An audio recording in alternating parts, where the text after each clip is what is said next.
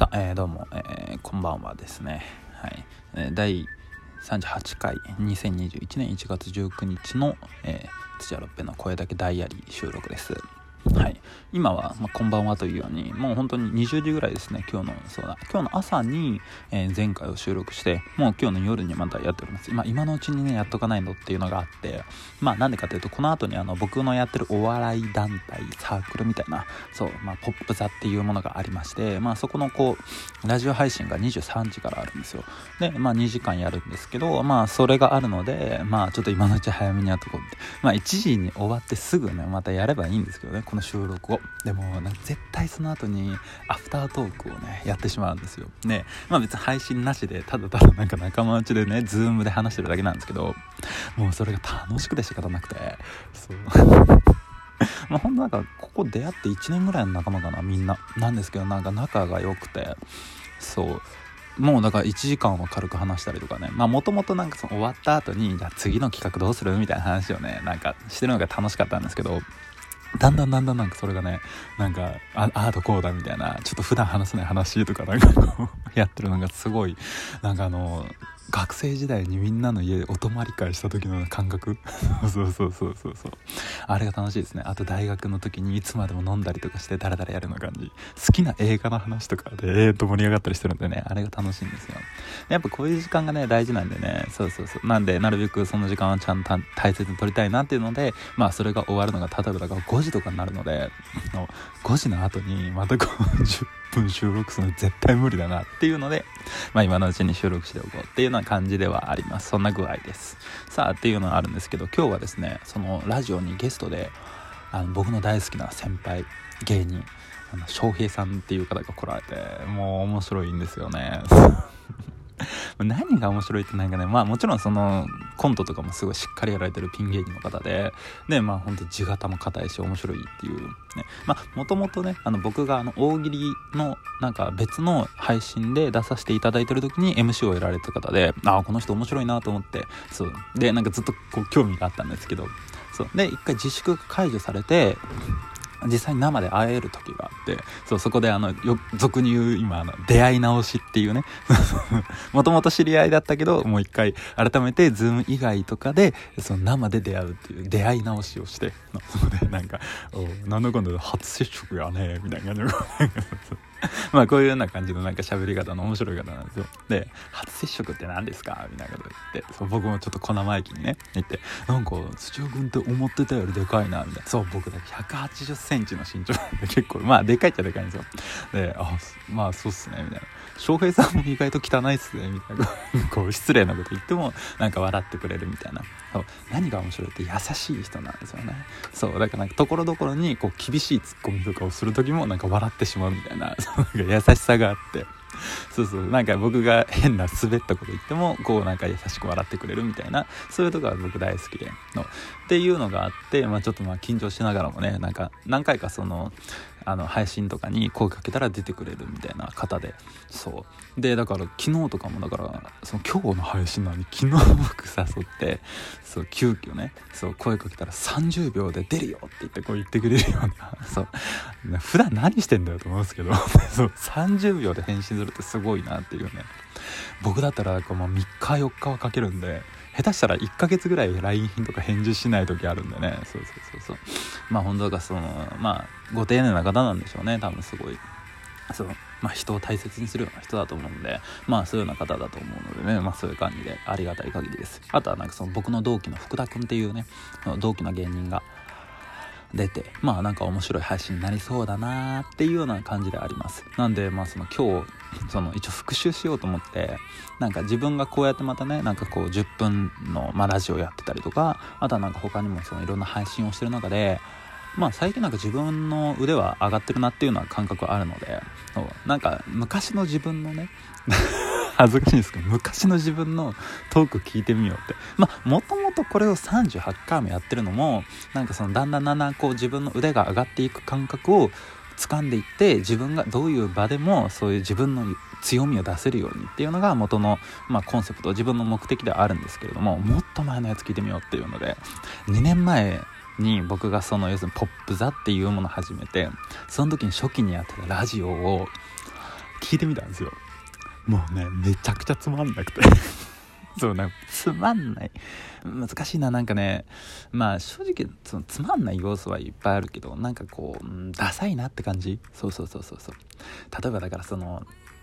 なんか一緒にその話してくれてるそのまあアシスタント的な人がちょっと噛んだりとかするだけで何噛んでんだよみたいな感じでこうなんか 別にそんなそんな青筋立てて言わんでもみたいなところをすごいなんかダサいそうなんか無理に笑いをこじ開けている感覚みたいなもうその素で出ればいいんですけどね。素で出てヘラヘラなんか笑い合えてればいいのになんかそう言ってねキャッキャできてればいいのにその面白いものをありのまま面白いねって言って優しくあれればいいのになんかそういうようなところがちょっとなんか欠けてるようななんかそう なんか2時間でなんか聞いてて恥ずかしくなっちゃいましたね今日だから。でもなんかそういうようなところからまあ成長したりとかできてるのかな。まあいろんな人のおかげでもありますけれども。そうそういうような感じは今日は 思いましたね。でもなんかまあ正直まあちょっと一緒に出てる子がちょっとあんまりまあ上手い人じゃ下手な人だったんでまあそういうのもあるのかな。でもなんかそういうような人の中でも自分のこうまあ、強みではありますけどこうなんか自分がこうわーってこう話しながらこうなんかヤジ入れられたらそこにこうすぐさっとこうカウンターをするようなこうなんかそういうようなこうゲートみたいなものはなんかずっと変わってないのでまあそういうところはまあなんかまあむしろ今上がったりとかしてるのかな腕は。なんかそういうような感覚とかもなんかすごいまあなんか奇妙な感覚あんまり普段ねそんな2年前の自分をまじまじと聞話を聞くとかないと思うんでまあそういうのが面白かったりはしました。でもなんか本当にだからそのねこととかもやりながらですけれどもなんか今日はですねだからそれでまあ結構そのポスティングのバイトが終わって帰ってきてまあちょっとまあ今日もねなんかミスをしたりとかなんかすごいあんまうまく進まなくて寒かったんで今日もうめちゃくちゃ寒かったんで多分今年今年度一番寒い日なんじゃないですかね。で風も強くてそうだからビラが取れないんですよ。もう手に持ってるビラが。バタバタバタバタって取れなくて進まなくてうわうまくいかない日もあるなとか思いながら。でも別にまあそれをねストレスとも何とも思ってないんですけど家に帰ってきたらなんか前にその要するに彼女と喧嘩してでもうふざけんじゃねえ別れてやるよって言って家を飛び出してた時に買ったタバコがまだあって あタバコあるなみたいななんか思ってたんですけどなんかこれちょっと吸ってやろうかなみたいな一人でいるしみたいな。なんかそんな浮ついた心です。浮気ですよ。タバコに浮気っていうね。なんかくだんねえこと言ってますけど。なんかそんなんでこう丸ボロメンソールライトをなんか一人でベランダ出て吸ってるっていうね。なんかこう 何をしてんの?月を見ながら。なんかそんななんか感じのなんか一人をちょっと楽しんで。まあ多分二度と吸わないとは思うんですけど。まあそんなことは普通言いますけどね。そう。でもなんか多分吸わないだろうなと思いながら。あでもなんかタバコってうまいなとか思いながら。そう。ね。でもなんかこうベランダでねこうだからこう消す時にこれ消したら火の跡残って何これってなるよなって思ったらこうなんかこうどうもこうもできずになんか近くにあったあの僕そのベランダに洗濯機があるんですよそうそうそういう、まあ、古い家でそう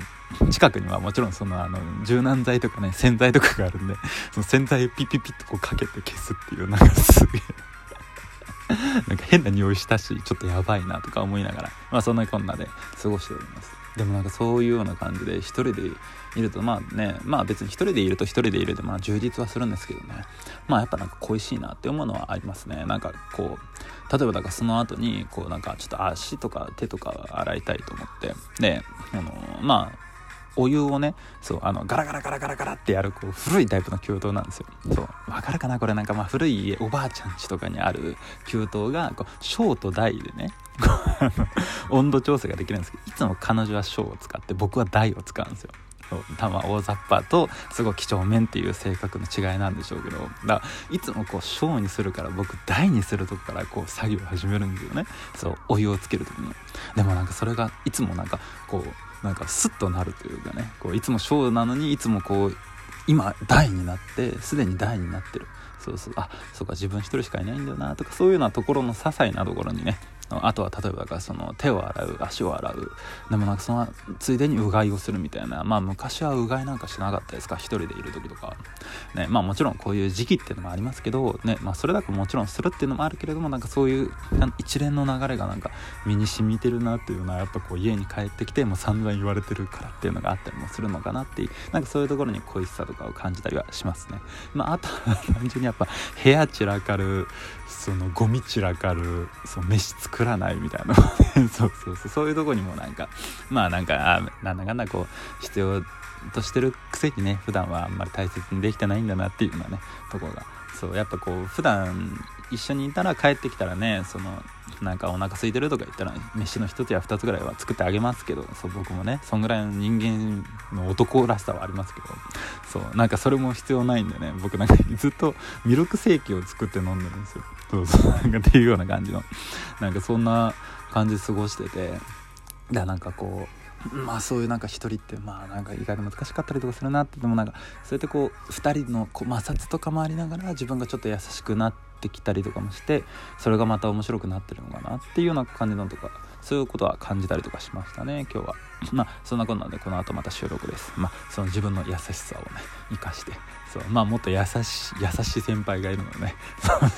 らほんとその人はもう優しくて面白い方なんでの素の面白さがね溢れてる方なんでね。そうその人を見習いながらね今日はねいい配信できたらなとか思っております。ということでねありがとうございました。また明日。さようなら。